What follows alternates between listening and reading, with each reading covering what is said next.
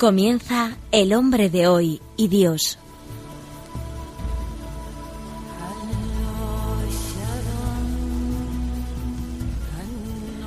Un programa dirigido en Radio María por el Padre Luis Fernando de Prada.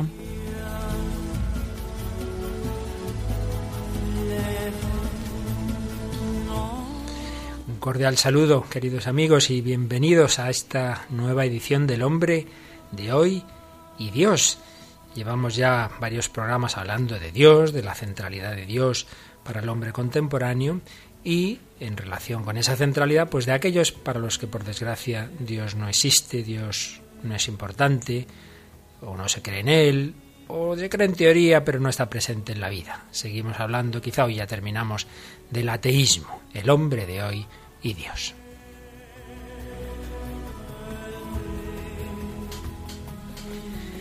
Y hoy en este programa, Paloma Niño, que nos graba y que está muchas veces en el control, además hoy es tertuliana. Hola Paloma, ¿qué tal? Muy bien, Luis Fer. Muchas gracias por hacer aquí pluriempleo. Encantada de estar en este programa. Está Paloma aquí a los mandos del control y a la vez nos va a ayudar. Muy bien, Paloma. Pues tú conociste además, aunque eras pequeñita, tú eres de Cuenca, así que conociste a Guerra Campos, cuyas charlas estamos resumiendo, ¿verdad? Sí, sí, sí. Yo he oído, más que conocerlo, he, he oído hablar de él posteriormente, porque cuando él murió yo tenía más o menos 12 años uh -huh. y no lo recuerdo así de haber tratado con él, ni, haber, ni siquiera de haberlo visto. Pero vamos, mi familia, sí, mis padres claro. y toda la gente de Cuenca lo recordamos mucho. Fue obispo de Cuenca, de donde es nuestra Paloma. Pues bien, estamos, estamos como recordaréis, resumiendo un libro que recoge unas charlas que dio Guerra Campos allí, en, en Cuenca, en su entonces diócesis, sobre el ateísmo. Hemos hecho ya tres programas. El primero él resumía los tipos de ateísmo que hay, después vimos cómo se ha llegado a esa situación, por qué nuestro mundo occidental, Europa sobre todo, está tan extendido socialmente ese, ambiente, ese espíritu ateo, eh, las causas por las que se puede llegar a ese ateísmo, y estábamos ya en la última parte, que es además la más importante, la más interesante para nosotros, y es qué piensa la Iglesia ante todo esto y qué podemos decirle a una persona que con culpa o sin ella, porque como veremos puede haber cualquier circunstancia, pues está en esa situación del ateísmo. Estábamos en eh, la actitud de la Iglesia Católica ante el ateísmo. Y lo hacíamos eh, resumiendo, como digo, estas conferencias de Guerra Campos, que a su vez recordaba lo que nos decía el Vaticano II en, segundo en la Constitución Gaudium et Spes, resumido en cinco puntos. Habíamos visto los dos primeros puntos. Primero, la atención respetuosa a las personas. Hay que escuchar a cada persona, hay que oír las razones, hay que, no hay que encasillar a nadie a priori. Segundo, el Vaticano II obviamente no podía por menos de reprobar la doctrina como tal del ateísmo, sin hacer un juicio de las personas, pero dice la Gaudium et Spes, fiel a Dios y fiel a los hombres, la Iglesia no puede dejar de reprobar con dolor, pero con firmeza, estas doctrinas. Tercer punto, y aquí nos habíamos quedado. ¿Qué más dice la Iglesia ante el, ateísmo? Pues nos dice que tenemos que dar testimonio, testimonio acerca de Dios y hacer una exposición adecuada de la doctrina, como es natural. Eh, testimonio acerca de Dios, porque aquí hay una cosa muy importante, queridos amigos. De por sí, de suyo, la falta de relación con Dios es un vacío pernicioso, como lo es la orfandad, prescindiendo ahora de responsabilidades. Un niño no tiene padres, pues, pues se ha quedado sin padres sin culpa de nadie, pues hombre, es un vacío, es un vacío. El que haya hombres de buena fe que no conocen a Dios no les libra de que eso en sí mismo sea una falta de luz, de alegría, de esperanza, que nos vienen de conocer al Dios verdadero. Y de por sí, su situación, lo suyo, lo normal, es que tienda a empeorarse, decía Garracampos, deslizándose unos hacia la idolatría, no en el sentido de adorar un ídolo eh, como en otros tiempos, sino hacer ídolos de tantas realidades de este mundo. Y en otros casos, deslizándose hacia la desorientación y desesperación. Es verdad, lo hemos hablado en alguna ocasión, que también hay personas que no creen en Dios y sin embargo aparentemente la vida les va bien. Parece como que son felices, pero es siempre una situación inestable. Es como el tantas veces recordado últimamente por su centenario hundimiento del Titanic. Aparentemente todo iba muy bien, ese barco era maravilloso, perfecto, no se iba a hundir y como bien sabemos, pues apareció un iceberg que lo hundió. Pues también, la vida de aquel que no está afincado en Dios, aunque aparentemente le vaya bien, de por sí ahí siempre hay una carencia objetiva. Pues bien, decía el Vaticano II que ante esa carencia la Iglesia se considera obligada a dar testimonio de la presencia de Dios. ¿No recuerdas, Paloma, lo que decía Gaudium de Spes 21 sobre qué tenemos que hacer ante el ateísmo? El remedio del ateísmo hay que buscarlo en la exposición adecuada de la doctrina y en la integridad de vida de la Iglesia y de sus miembros. A la Iglesia toca hacer presentes y como visibles a Dios Padre y a su Hijo encarnado con la continua renovación y purificación propias bajo la guía del Espíritu Santo. Esto se logra principalmente con el testimonio de una fe viva y adulta, educada para poder percibir con lucidez las dificultades y poderlas vencer. Numerosos mártires dieron y dan preclaro testimonio de esta fe, la cual debe manifestar su fecundidad imbuyendo toda la vida, incluso la profana de los creyentes, e impulsándolos a la justicia y al amor, sobre todo respecto del necesitado.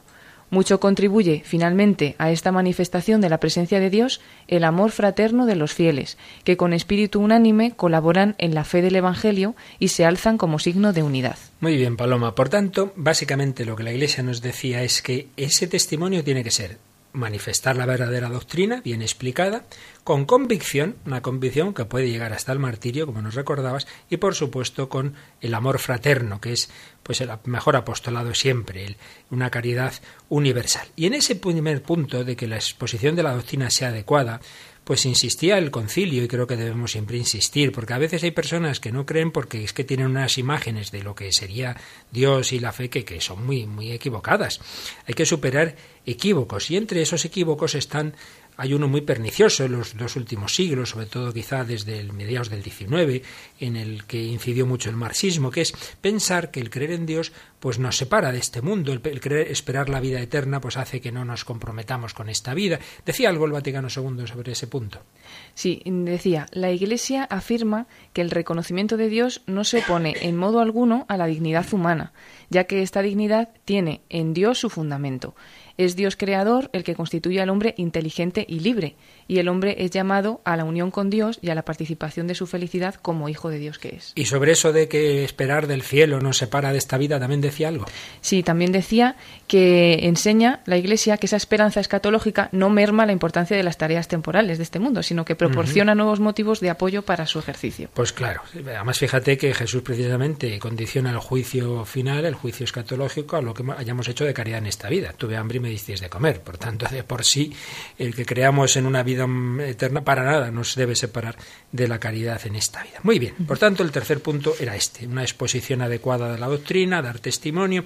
El cuarto punto, que ya en algún otro programa recordamos y dijimos ya algo, es el Vaticano II nos recuerda que los creyentes podemos tener nuestra parte de responsabilidad, nuestra parte de culpa. Hay un triple, dice el Vaticano, que en vez de revelar podemos velar el rostro de Dios con un triple, con un triple velo. Sí, el descuido de la educación religiosa, la exposición inadecuada de la doctrina e incluso los, de los defectos de nuestra vida religiosa, moral o social. En efecto, podemos transmitir mal la educación religiosa o la doctrina, pero también nuestros defectos, nuestra vida pueden ser un antitestimonio. Bueno, pues una parte de responsabilidad podemos tener, que haya personas que hayan apartado de Dios por nuestra culpa. El concilio lo reconocía. Pero vamos al quinto punto, porque dicho lo anterior, dicho lo anterior, sin embargo, como ya también comentamos en otro programa, a veces esto se exagera demasiado y parece que, que eso, que todo el que no cree es por culpa de los creyentes, bueno, bueno, tampoco es eso, porque uno no deja de ir a, a los médicos porque haya encontrado malos médicos en su vida, ¿no? Que eso pasa en todas las cosas en esta vida, en todos los ámbitos, en todos los gremios hay personas mejores y peores y la medicina no deja de ser algo bueno porque haya malos médicos y la psicología no deja de ser algo útil porque haya malos psicólogos y, el, y lo mismo, hay malos profesores, todos hemos tenido malos profesores y no por eso uno dice no voy a hacer una carrera porque hay malos profesores, una tontería. Pues lo mismo, el decir no, ya dejo de buscar a Dios porque hay creyentes que mandan mal ejemplo es una tontería. Por eso el quinto punto es que la Iglesia tiene que recordar también al ateo su responsabilidad propia, intransferible. Yo tendré que dar cuenta a Dios como creyente de lo que yo haga mal, pero usted también. Nadie puede cerrar los ojos a la luz. Por supuesto, no vamos a juzgar nunca a nadie, solo Dios sabe lo que hay en cada corazón, pero de por sí, de por sí, el ateo tiene una responsabilidad y por eso la Gaudium et Spes en el número 82, ya hacia el final, decía una frase muy fuertecita Quienes voluntariamente pretenden apartar de su corazón a Dios y soslayar las cuestiones religiosas desoyen el dictamen de su conciencia y por tanto no carecen de culpa. Es una frase fuerte, muy matizada, porque dice quienes voluntariamente pretenden apartar de su corazón a Dios y soslayar las cuestiones religiosas. Va, yo estas cosas no, no quiero pensarlas. Hombre, pues hay que pensarlas porque todo ser humano, todo ser humano, como hemos visto en este programa tantas veces, pues tenemos unas cuestiones en nuestro corazón. Y por eso dice el Vaticano II, quien aposta, quiere tapar esos temas, no carece de culpa. Esto, ya digo, quizá hoy día se olvida, se olvida, porque no faltan signos o indicios de la presencia de Dios suficientes al menos para que una persona busque, para que una persona se interese. Y vamos a terminar este punto de qué es lo que dice la Iglesia a los ateos con una, eh, una exhortación particular ya que, que dirigía. La Iglesia invita con afectuosa cortesía a los ateos a que consideren con corazón abierto, sin prejuicios, el Evangelio de Cristo. Es decir, no solo les invita a que busquen a Dios, sino concretamente, bueno, que, que se acerquen al Evangelio de Cristo, donde nosotros creemos que está la, plenitud de, la revelación de Dios. Bien, pues este era un poquito el primer punto, el primer apartado de esta tercera parte. La segunda parte de, este libro que estamos básicamente siguiendo y resumiendo de Monseñor Garracampo sobre el ateísmo es la necesidad de abrir los ojos ante los signos de Dios no debemos, en primer lugar, eludir los interrogantes hondos y permanentes. Este programa empezó por ahí. Si recuerdan nuestros más eh, fieles oyentes, pues los primeros programas eran sobre las grandes preguntas y deseos que el hombre tiene en su corazón. Podemos decir que el hombre es pregunta. Por eso, antes de dar respuestas a una persona hay que decir, oye, ¿tú te haces las grandes preguntas? ¿O, prefieres vivir en lo inmediato sin pensar? No, no. Hay grandes cuestiones que el hombre no puede dejar de plantearse. Y antes de dar respuestas tenemos eso, que suscitar la pregunta. Recuerdo que como a esto dedicamos muchos programas, pues hay un CD que recoge esos, no sé si eran 16 o 17 primeras ediciones de este programa, con eso, con las grandes preguntas, las grandes cuestiones, que el que no las pudiera oír o, no las pudo oír o, quiera recordarlas, pues puede pedirlo a Radio María. Bien, el Vaticano II también recuerda en algún momento, en el número 10 de la Radio Net Space, eh, más o menos cuáles son esas grandes preguntas que todos los hombres nos hacemos o debemos hacernos. Sí, nos da un breve catálogo de preguntas que son las siguientes. ¿Qué es el hombre? ¿Cuál es el sentido del dolor, del mal, de la muerte, que a pesar de tantos progresos hechos subsisten todavía? ¿Qué valor tienen las victorias logradas a tan caro precio? ¿Qué puede dar el hombre a la sociedad? ¿Qué puede esperar de ella? ¿Qué hay después de esta vida temporal? Esas y otras grandes preguntas, pues es lo primero que tenemos que decirle a cualquier persona con, con quien hablemos. Tú te planteas estos temas. En segundo lugar, es indudable, también lo hemos visto en varias ocasiones, que hay muchos indicios de Dios en el mundo pues cuando vamos conociendo cómo es el universo, cómo según todo parece tiene su origen en una primera partícula que está ya hace 13.700 millones de años, cómo ahí está estás metida tu palomita, ¿eh? tus ojos, tu inteligencia, tu libertad, resulta que estaba ya en esa partícula, anda, que hace falta fe para creerse esas cosas, ¿no? Pues digo yo que eso hace pensar que alguien ha programado todo esto, ¿verdad? Que las cosas no salen así por por casualidad. Por eso, en primer lugar, los signos que hay en el propio mundo, ¿no? Y esa respuesta tan, tan, tan fácil y tan socorrida, bueno, eso se explica por evolución. Pues decía Guerracán, pues es una respuesta sin contenido, porque la evolución dice el modo de producirse las cosas, pero no sus causas. alguien eh, ha organizado esto para que salga de una manera o de otra, pues eso, todos los seres tan impresionantes en todos los sentidos que aunque nos encontramos. Por eso el ver el origen y el destino del universo, indudablemente hace pensar, hace pensar. Un autor, Couder, decía que ah, cuando se rehuye el misterio caemos en el absurdo, nos encontramos ante la imagen de un universo cuyos dos extremos, el extremo del origen y el del fin, penden en el vacío o en la nada. Pero vamos a ver, ¿de dónde ha surgido esa primera partícula? No sabemos, de la nada, pero de la nada no sale nada. ¿Y esto hacia dónde va? ¿Hacia la disolución total? Pues sí que vaya cosa más extraña. En fin, indicios en el universo. Indicios muy claros en el hombre, en la imagen de Dios en el hombre en el orden moral. Es indudable, lo hemos visto aquí también bastantes veces, que no hay un auténtico humanismo sin Dios. El famoso drama del humanismo ateo del que habló Henri de Libac, que quizá profundicemos en él en, algún otro momento del programa, pues es algo muy verdadero. Eh, y es que ciertamente el hombre es para sí mismo un signo de Dios. Como dice Guerra Campos, no es que haya signos de Dios en el hombre, es que el hombre es un signo de Dios. ¿Por qué? Porque cuando afirmamos al hombre lo afirmamos como persona. Es decir, vemos eh, que hay que tiene una dignidad distinta del resto de las cosas. Vemos que un coche ha, ha pisado algo, pues bueno, ha pisado algo. Vemos que ha atropellado a un animalito, nos da pena, pero si vemos que es una persona humana la que está eh, atropellada, evidentemente nuestra actitud es distinta. El ser humano tiene una dignidad diferente, tiene una libertad por encima del azar y del automatismo de la naturaleza, es sujeto de derechos inalienables, es fin y no medio, etcétera. Pues claro, decía don José Guerracampo, si esa realidad envolvente no es de índole personal y se reduce a las fuerzas ciegas e impersonales de la naturaleza, habría que confesar que no somos personas. Seríamos un sueño absurdo de persona, inexplicable, como han visto los existencialistas. Por ello, quien niega a Dios, si es coherente, debe negar la dignidad de la persona y todo el orden moral. Veíamos en el programa pasado como esa era un poco la respuesta de Nietzsche, la respuesta de Sartre, si no creemos en Dios, pues no nos hagamos ilusiones de valores eh, morales absolutos. Pues bien, frente a eso, tenemos claro que realmente esa conciencia de que el ser humano no es pura materia, no es fruto del azar, que es una persona, está remitiendo a Dios. Y también decía algo de eso el, el Vaticano II.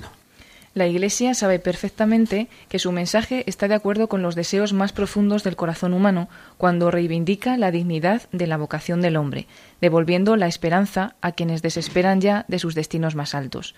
Su mensaje, lejos de empequeñecer al hombre, difunde luz, vida y libertad para el progreso humano.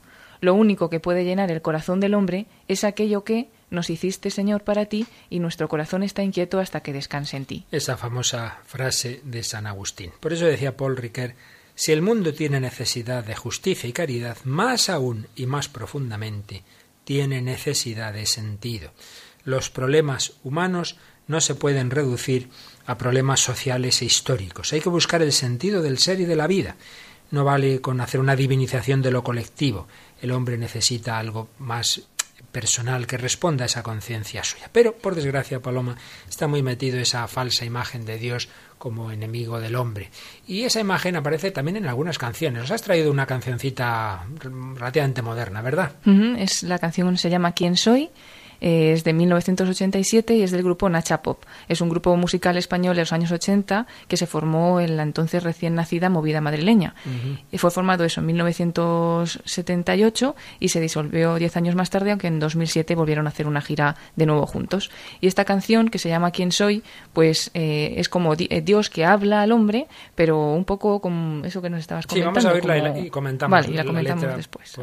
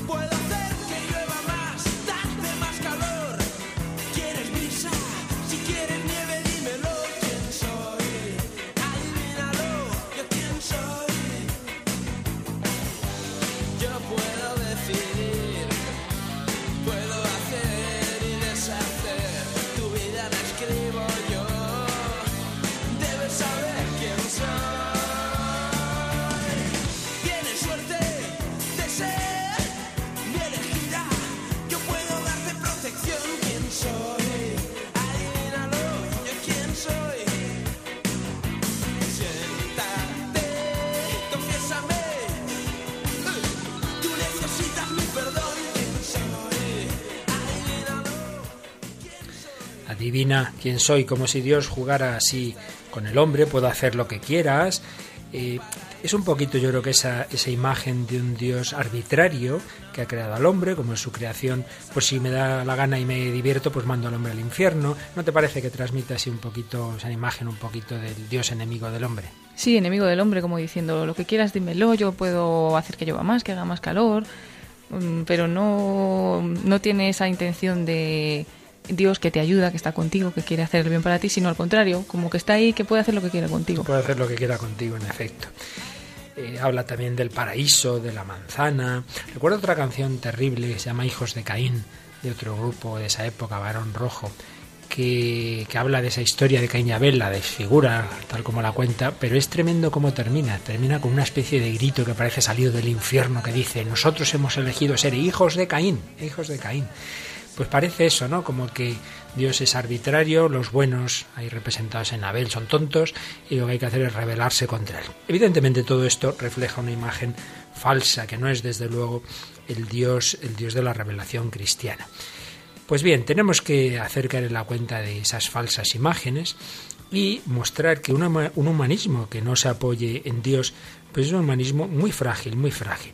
Otra, otro intento muy que se extendió mucho y que ahora parece que tiene ciertos rebrotes de humanismo sin Dios fue el, humanismo marxista, en el que se decía que lo que el hombre buscaba en la religión se iba a conseguir simplemente por la justicia, por la igualdad, en el paraíso en la tierra, pero claro, han ido ya pasando más de siglo y medio desde esas promesas y por un lado, por un lado, no se ha conseguido esa sociedad justa en absoluto porque cambian, sí, cambian las estructuras, pero las personas eh, seguimos siendo en un régimen o en otro, seguimos teniendo nuestros deseos, nuestras avaricias, pero por otro lado es evidente que no se ha suprimido el deseo, el sentido religioso del hombre.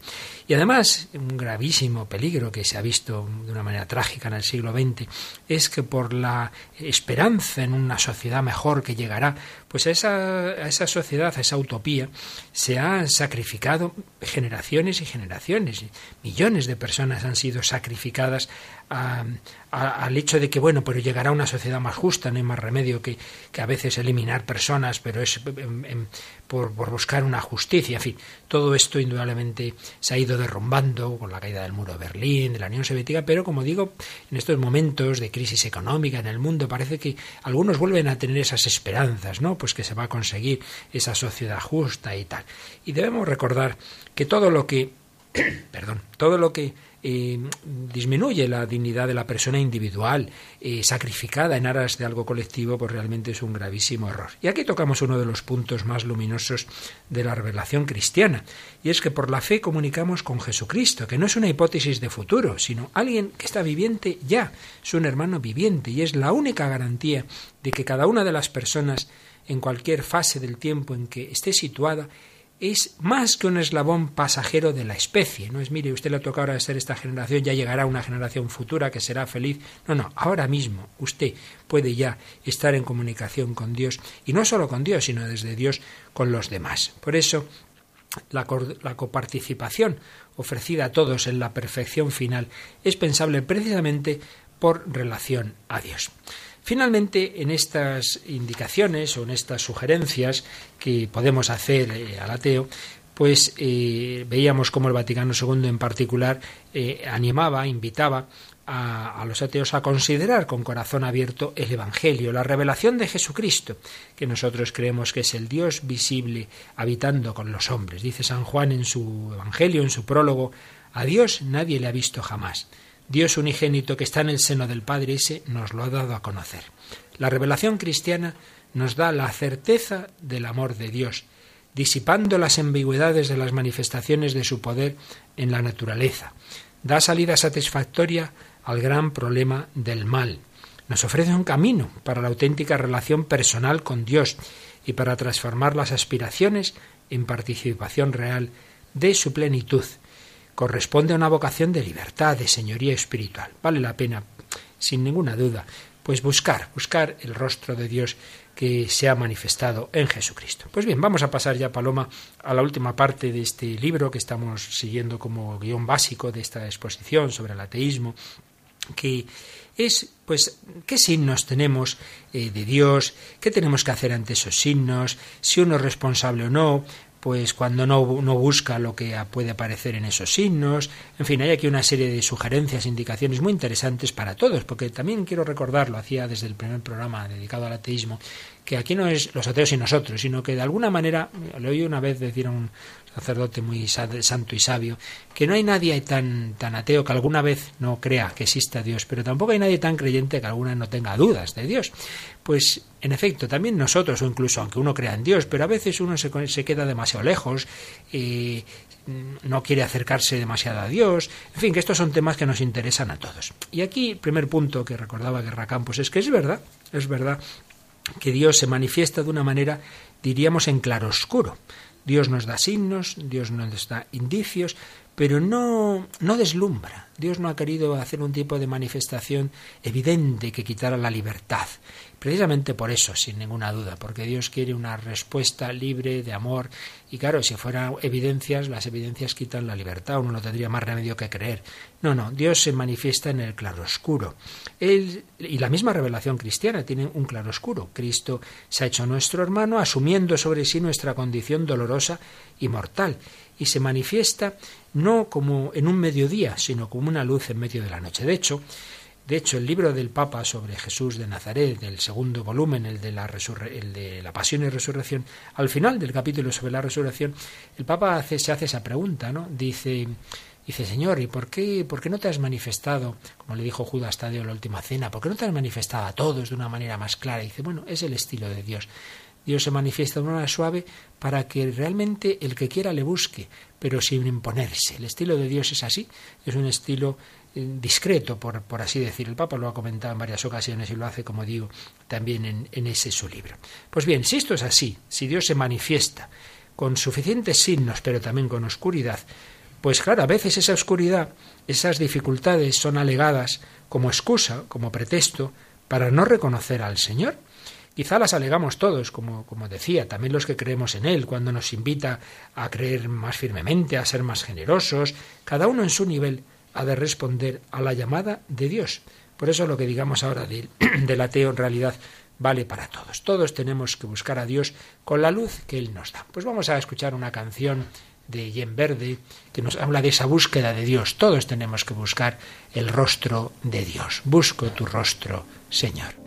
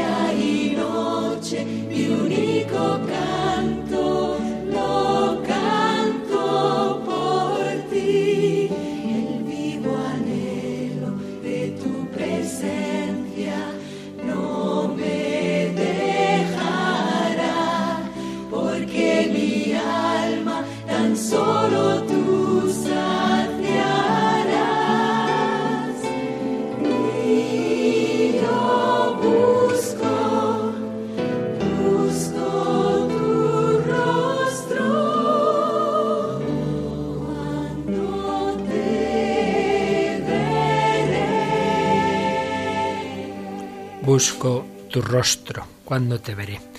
Todos somos buscadores. Hay signos, hay signos suficientes para buscar a Dios, pero no exijas evidencias. Vale la pena. Solo el Señor sacia el corazón humano.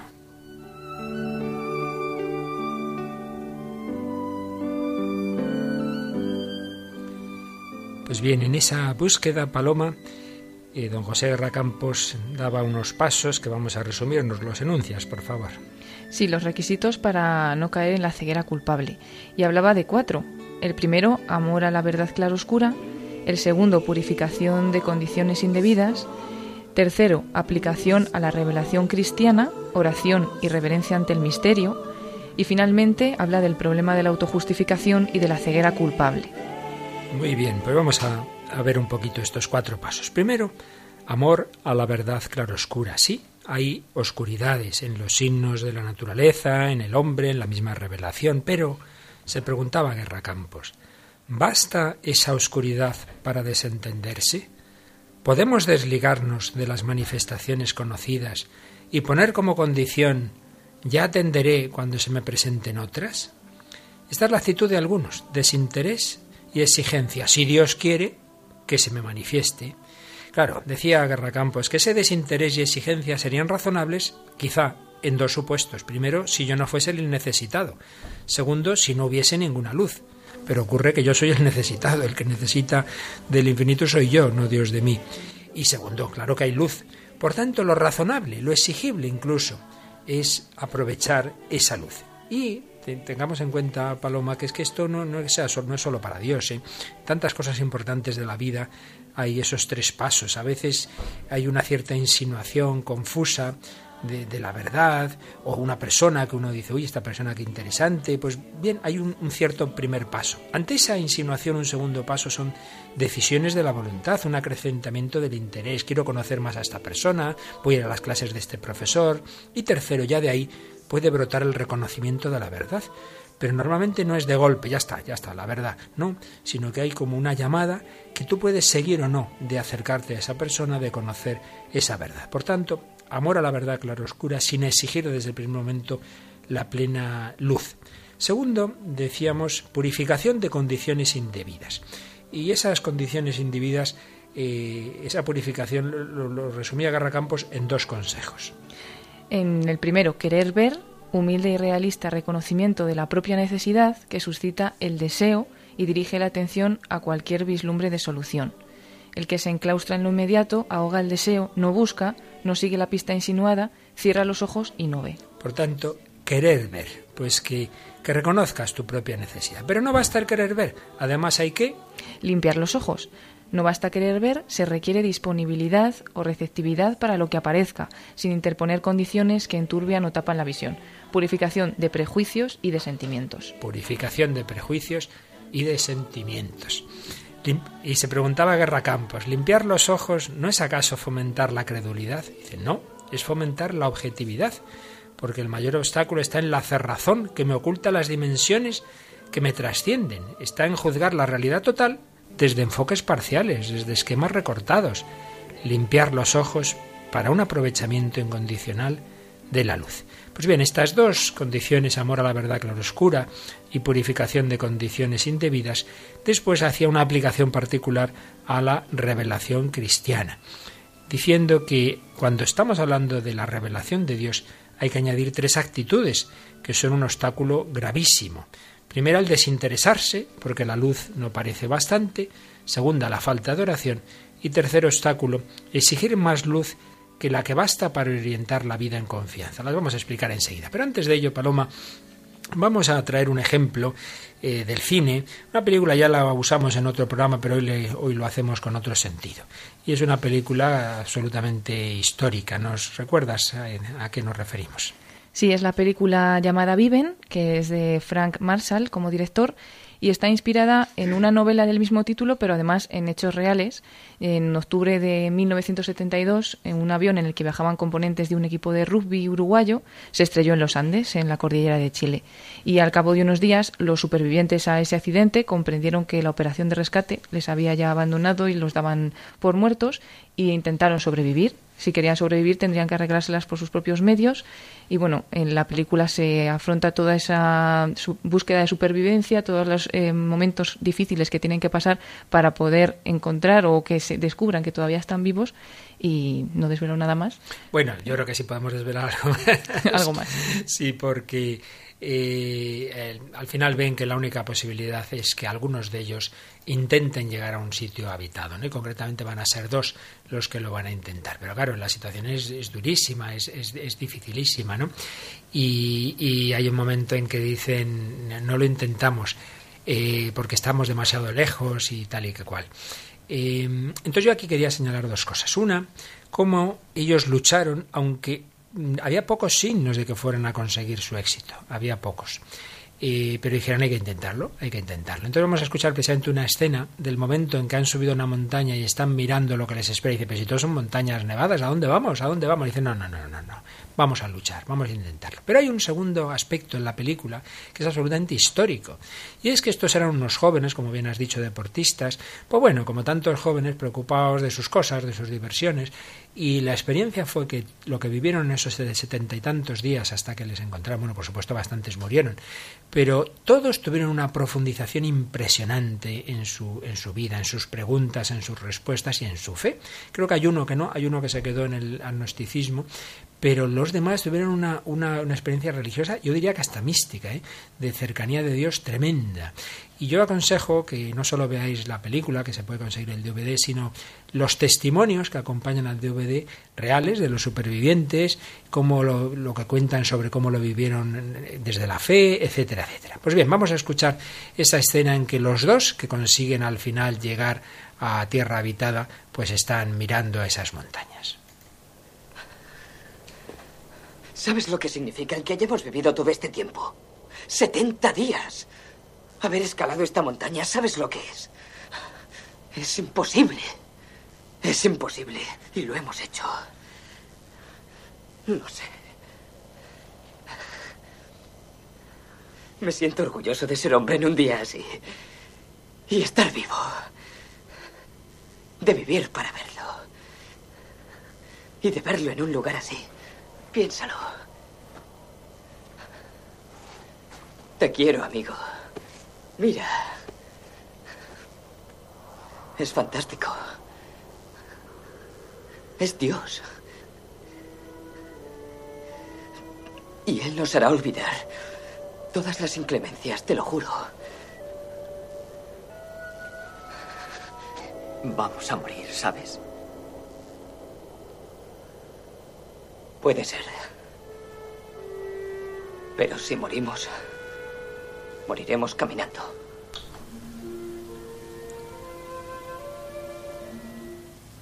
Si morimos, moriremos caminando. Hay que intentarlo. Pues lo que hicieron, que, que, valió la pena, y de hecho llegaron, yo creo que podemos desvelarlo porque ya es una cosa muy conocida, llegaron al lugar habitado, pudieron rescatar a los que se habían quedado allí en los restos del avión. Pues es una, un ejemplo, creo yo, de tantas situaciones en que las cosas están difíciles y lo fácil es, pues mira, dejarnos morir y aquí ya no hay nada que hacer. No, no, no, no, no. Hay que luchar, hay que luchar. Ellos lucharon y lucharon muy apoyados en la fe en Dios. Por supuesto, sabían que podían morir, como habían muerto compañeros suyos que murieron, repito, de una manera realmente eh, casi hasta mística, ¿no? En algún caso, una experiencia de Dios muy, muy grande, ¿no? Pero sea de una manera o sea de otra, el Señor nos llama a buscarle, a buscarle. Por eso, estos consejos que daba Guerra Campos eh, creo que tienen que ver con esa actitud de, de, lucha y de búsqueda. Primero, hay que evitar esos obstáculos, nos decía, incluso ante la revelación cristiana. Uno, el desinteresarse porque la luz no parece bastante. Si hubieran dicho estos jóvenes, buf, aquí parece que no, no hay suficientes garantías de que vayamos a, llegar a ningún sitio, no lo intentamos. Pues lo mismo, el decir, buf, aquí a saber, a saber, ¿cómo conoce uno a Dios? Hombre, no puede ser. El necesitado se interesa por la luz incipiente, aunque haya poquita, pues mira, aprovecha la que tienes. De ello, del que te intereses o no por la luz que has recibido, depende el recibir más o el quedarse sin ninguna. Por eso, sin una cierta docilidad confiada y sin espíritu de oración, normalmente el Señor no otorga sus signos. Y repito que esto que estoy diciendo no solo es un consejo que podemos dar al que no cree en Dios, sino al que ya cree, pero quiere conocer más de cerca a Dios. Pues búscale, acércate, haz oración, fíate, fíate. El Señor está ahí, aunque te parezca que no se te comunica, aunque te parezca que te ha dejado en la oscuridad. Pues la luz que tengas, aprovechala a veces exigimos o hay una luz plena o nada. Pues esto sería como ir de noche en coche, paloma, y en una noche oscura, en una carretera sin, sin iluminación, y que uno dijera, yo o tengo un coche con unos faros que iluminan 5 kilómetros o no voy. Oiga, mire, los faros iluminan, no sé, 300 metros, ¿no? 400 y tal, pero, pero no, no exija usted todo. Pues lo mismo, ¿no? Si tú dijeras, Señor, yo me fío si yo voy contigo, si me vas a decir en cinco años qué va a pasar con mi vida. ¿Tú le has dicho alguna vez esas cosas al Señor? no. Te fías, ¿verdad? Lo intentamos, ¿no? Sí, Hay que intentar. ¿Qué tengo que hacer ahora? Hoy, mañana, este mes. Bien, y el mes que viene, ah, pues a saber primero si estaremos vivos, ya Dios dirá. Por tanto, aprovecha la luz que se te da. Segundo, la oración. De esto ya hablamos en algún programa, que también el ateo puede hacer oración porque sería la oración condicional. No hay nadie, por ateo que sea, que diga es absolutamente seguro que no existe Dios, hombre, siempre existe al menos la posibilidad, ¿no? Pues es algo así como el que busca a un desaparecido en un bosque. No sabemos si está vivo o está muerto, pero bueno, hay que intentarlo, hay que gritar. ¿Estás por ahí? Pues grita, grita a Dios. A cada objetivo, decía Garracampos, que se busca corresponde su propio método. Uno es el método para los objetos impersonales, el método científico, la experimentación, la matemática, la física, pero otro es el método para el descubrimiento de una persona, para comunicar con ella, de corazón a corazón. Ahí interviene la libre manifestación de esa misma persona, su confianza, su decisión de abrirme su mente, su corazón. Y si esa persona es superior, su libre manifestación puede estar ligada a una invocación, a la oración, por parte del necesitado. Por tanto, es coherente el que uno ore, aunque no esté seguro de si hay alguien allí. Pues tú puedes decir, Señor, si como tantos dicen existes, muéstrate, eh, dame luz, eh, dame fe, quiero conocerte. Al menos la sospecha de que haya alguien, todo el mundo la, puede tener. Por tanto, oración. Y tercero, eh, obstáculo que hay que impedir, que hay que superar, es exigir más luz de la que basta para orientar la vida en confianza. Lo hemos dicho, pero aquí lo dice Guerra Campos con otras palabras, en el sentido de que no pongamos como condición de nuestra fe la solución previa de todas las dificultades o la satisfacción plena de la curiosidad intelectual. Y es que muchas veces manipulamos insinceramente las dificultades, tanto los ateos como los creyentes y dificultades objetivas. A ver, respóndeme usted, a ver, ¿cómo se explica? Pues la típica pregunta, ¿no? ¿Cómo se explica si Dios nos quiere a todos y, y cómo Dios permite el mal y Dios cómo permite el infierno? Y mire, yo no sé si se lo voy a explicar o no, pues seguramente no, porque es un tema complicadísimo, que los teólogos ya 20 siglos dándole vueltas eh, pero es que además, primero es lógico que, que, no entendamos plenamente la realidad, porque eso significaría que somos dioses. Si yo toda la realidad la meto en mi cabeza, es que mi cabeza es infinita. Pues mire, no. O sea, es lógico que haya cosas que no entendamos. Pero ante todo, hay que tener claro que el tener fe no quiere decir que yo tenga respuesta para todas las preguntas. Eso no es el fundamento de la fe. La fe no es tener una visión clara y transparente de todos los problemas, es tener un punto de apoyo firme que me garantiza el sentido último de todo, también de esos problemas, aunque no los desentrañe. Es como un niño pequeño. El niño pequeño no le pregunta a sus padres la respuesta de todo lo que va a ocurrirle en su vida, simplemente se fía de ellos, sabe, tiene experiencia de que le quieren, tiene esa confianza fundamental. Pues si le llevan al médico, pues será por algo, y si le llevan a este colegio, se fía, pero no está, digo yo, y si no es un repelente niño Vicente, oye papá, y en el colegio me dirán y me dirán, y, cuando llegue a esto y lo otro, y, por qué tal y por qué, hijo, fíjate un poco, ¿no? cada cosa que hacemos vas a tener que preguntar todo lo que te van a, fíjate.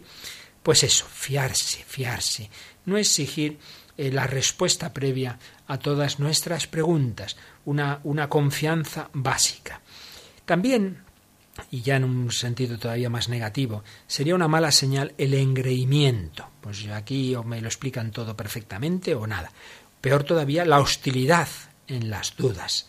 Y es que el supuesto fundamental en cualquier planteamiento de índole religiosa es que Dios, si existe, es el que tiene razón.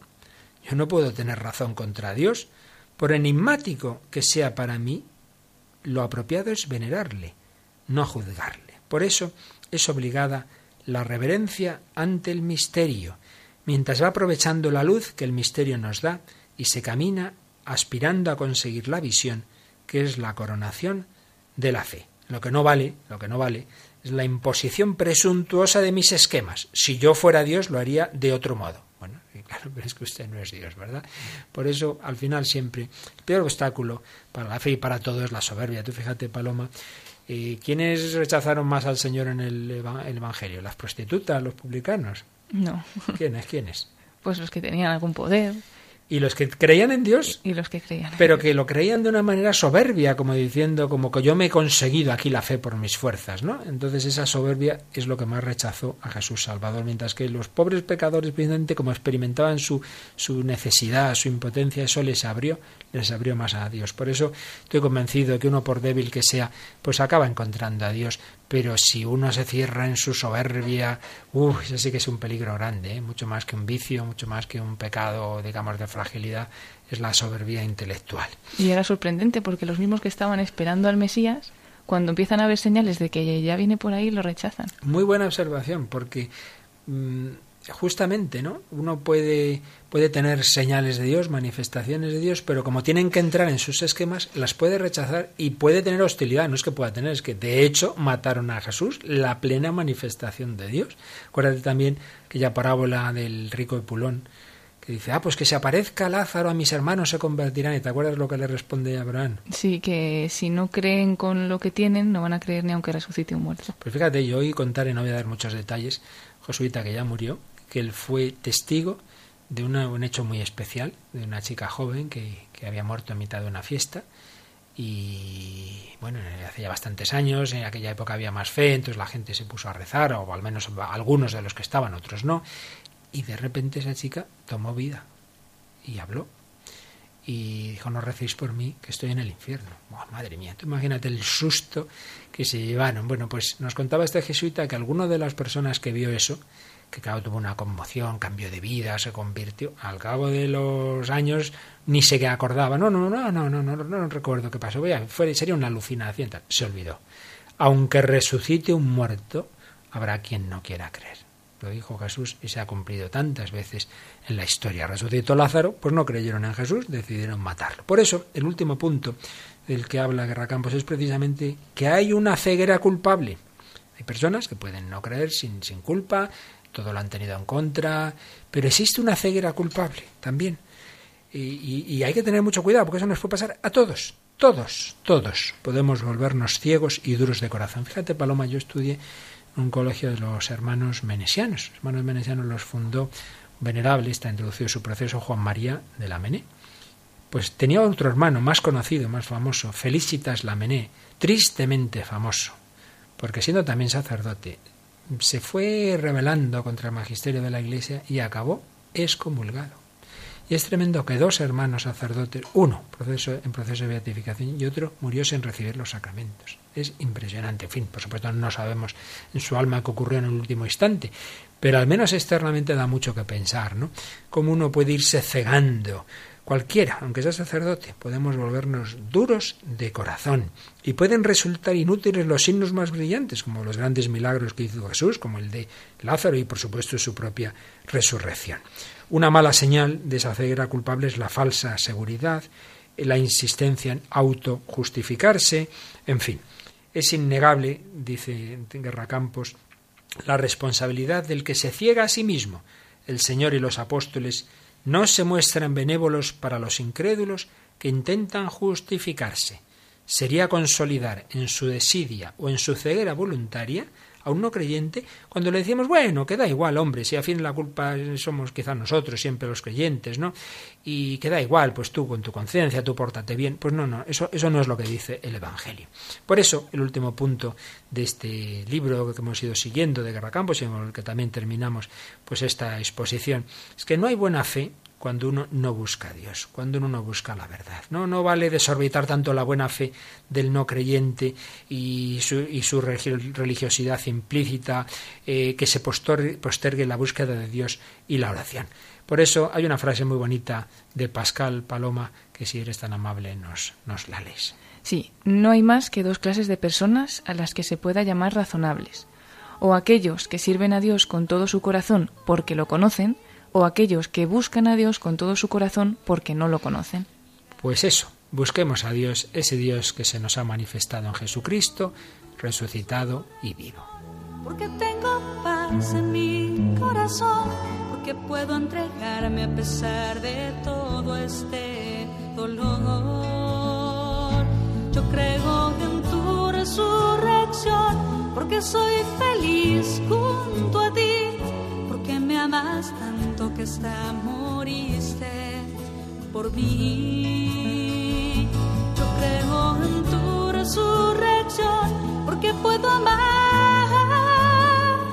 porque tengo tanto, tanto, tanto para entregar. Yo creo que tú, Señor, preciosa frase de Pascal que nos ha leído Paloma Niño. No hay más que dos clases de personas a las que se pueda llamar razonables. O aquellos que sirven a Dios con todo su corazón porque ya lo conocen. O aquellos que buscan a Dios con todo su corazón porque no lo conocen. Pues esto es lo que hemos buscado, queridos amigos, en estos cuatro programas que hemos dedicado al ateísmo. Hay que buscar a Dios, todos, todos. Todos tenemos esas grandes preguntas. El hombre es pregunta y Cristo es la respuesta. El hombre, tú, eres pregunta. Y Cristo, Cristo que se ha hecho hombre, que ha muerto y resucitado por ti, es tu respuesta. porque todo lo puedo con tu amor, porque sé que cuidas de mi vida mejor que yo. Yo creo en tu resurrección, porque puedo amar, puedo entregarme a pesar de todo este dolor. Yo creo en tu resurrección, porque puedo amar, porque tengo tanto, tanto, tanto para entregar. Yo creo en ti, Señor. Yo creo en ti, Señor, nos dice la hermana Glenda. Pero un poeta que se suele considerar como agnóstico, muy famoso, premio Nobel, Juan Ramón Jiménez, sin embargo era también un hombre que buscaba a Dios. Y hay un poema inédito suyo, ¿verdad, Paloma?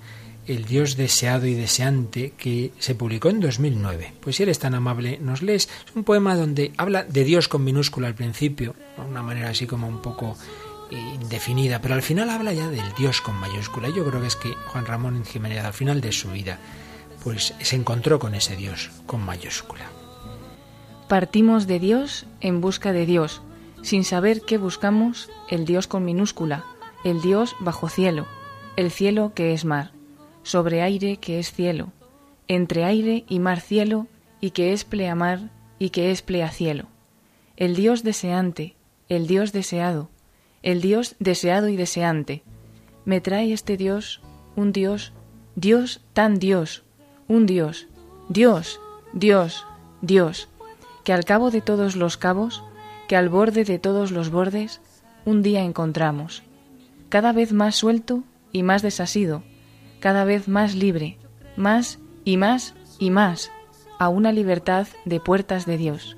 Y entonces la puerta se abre y más libertad. Estoy pasando la cuerda, cuerda que tú me has tendido. Dios mío, mi Dios, Dios mío, Dios mío, no soples, Dios. Siento la inminencia del Dios Dios, del Dios con mayúscula, el que nos enseñaron cuando niños y no aprendimos. Dios se me cierne en apretura de aire, se me está viniendo Dios en inminencia de alma, se me está acercando Dios en inminencia de amor, se me está llegando Dios en inminencia de Dios. El Dios que me enseñaron, que nos enseñaron cuando niños. Se me está viniendo Dios en inminencia de alma. Se me está llegando Dios. Yo creo que Señor, morarás en mí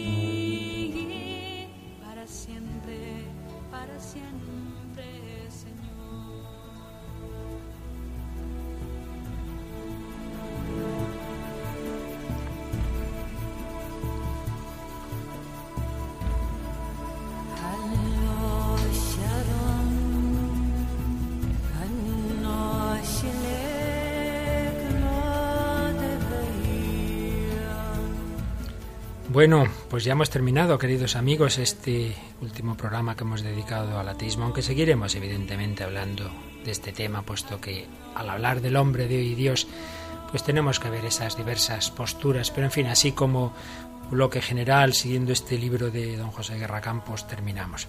Y nos ha ayudado en ello Paloma Niño, que además de estar en el control, pues ha participado en este programa y le pedimos que les recuerde a los oyentes eh, cómo pueden comunicarse con nosotros, con sus comentarios, con sus sugerencias. Pues lo pueden hacer de dos formas, por correo electrónico, escribiendo un correo a el hombre de hoy y Dios radiomaria.es, el hombre de hoy y Dios, todo seguido, arroba radiomaria.es. O si no, escribiendo aquí a Radio María, al Paseo Lanceros número 2, 28024 de Madrid y mm, al nombre del programa El hombre de hoy y Dios. Muy bien, Paloma, pues muchas gracias una vez más por toda tu inapreciable ayuda.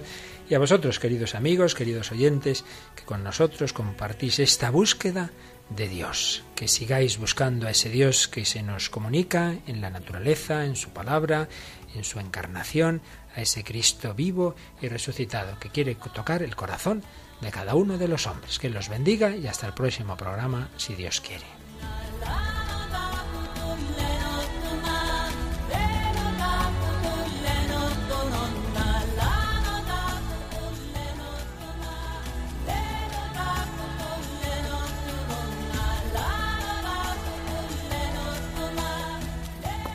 Han escuchado en Radio María El hombre de hoy y Dios, un programa dirigido por el padre Luis Fernando de Prada.